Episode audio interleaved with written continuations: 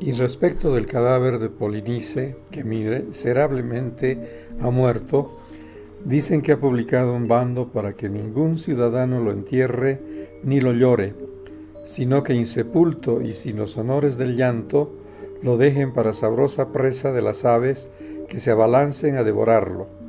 Ese bando dicen que el bueno de Creonte ha hecho pregonar por ti y por mí, quiere decir que por mí, y me vendrá aquí para anunciar esa orden a los que no la conocen, y que la casa se ha de tomar no de cualquier manera, porque quien se atreva a hacer algo de lo que prohíbe será lapidado por el pueblo. La hojarasca, Gabriel García Márquez. De pronto, como si un remolino hubiera echado raíces en el centro del pueblo, llegó la compañía bananera perseguida por la hojarasca.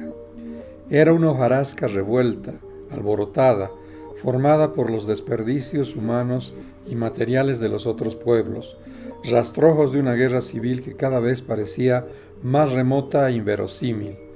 La hojarasca era implacable, todo lo contaminaba de su revuelto olor multitudinario, olor de secreción a flor de piel y de recóndita muerte. En menos de un año arrojó sobre el pueblo los escombros de numerosas catástrofes anteriores a ella misma, esparció en las calles su confusa carga de desperdicios. Y esos desperdicios, precipitadamente al compás atolondrado e imprevisto de la tormenta, se iban seleccionando, individualizándose hasta convertir lo que fue un callejón con un río en un extremo y un corral para los muertos en el otro, en un pueblo diferente y complicado, hecho con los desperdicios de los otros pueblos.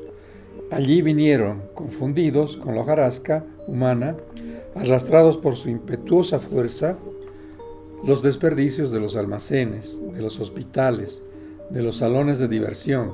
de las plantas eléctricas, desperdicios de mujeres solas y de hombres que amarraban la mula en un horcón del hotel, trayendo como un único equipaje un baúl de madera o un atadillo de ropa, y a los pocos meses tenían casa propia, dos concubinas y el título militar que les quedaron debiendo por haber llegado tarde a la guerra. Hasta los desperdicios del amor triste de las ciudades nos llegaron en la hojarasca y construyeron pequeñas casas de madera e hicieron primero un rincón donde medio catre era el sombrío hogar para una noche y después una ruidosa calle clandestina y después todo un pueblo de tolerancia dentro del pueblo. En medio de aquel ventisquero, de aquella tempestad de caras desconocidas, de toldos en la vía pública, de hombres cambiándose de ropa en la calle, de mujeres sentadas en los baúles con los paraguas abiertos, y de mulas y mulas abandonadas, muriéndose de hambre en la cuadra del hotel, los primeros éramos los últimos, nosotros éramos los forasteros, los advenedizos.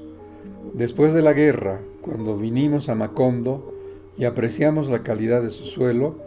sabíamos que la hojarasca había de venir alguna vez, pero no contábamos con su ímpetu. Así que cuando sentimos llegar la avalancha, lo único que pudimos hacer fue poner el plato con el tenedor y el cuchillo detrás de la puerta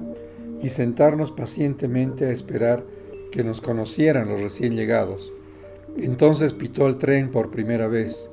la hojarasca volteó y salió a recibirlo, y con la vuelta perdió el impulso, pero logró unidad y solidez, y sufrió el natural proceso de fermentación y se incorporó a los gérmenes de la tierra. Macondo, 1909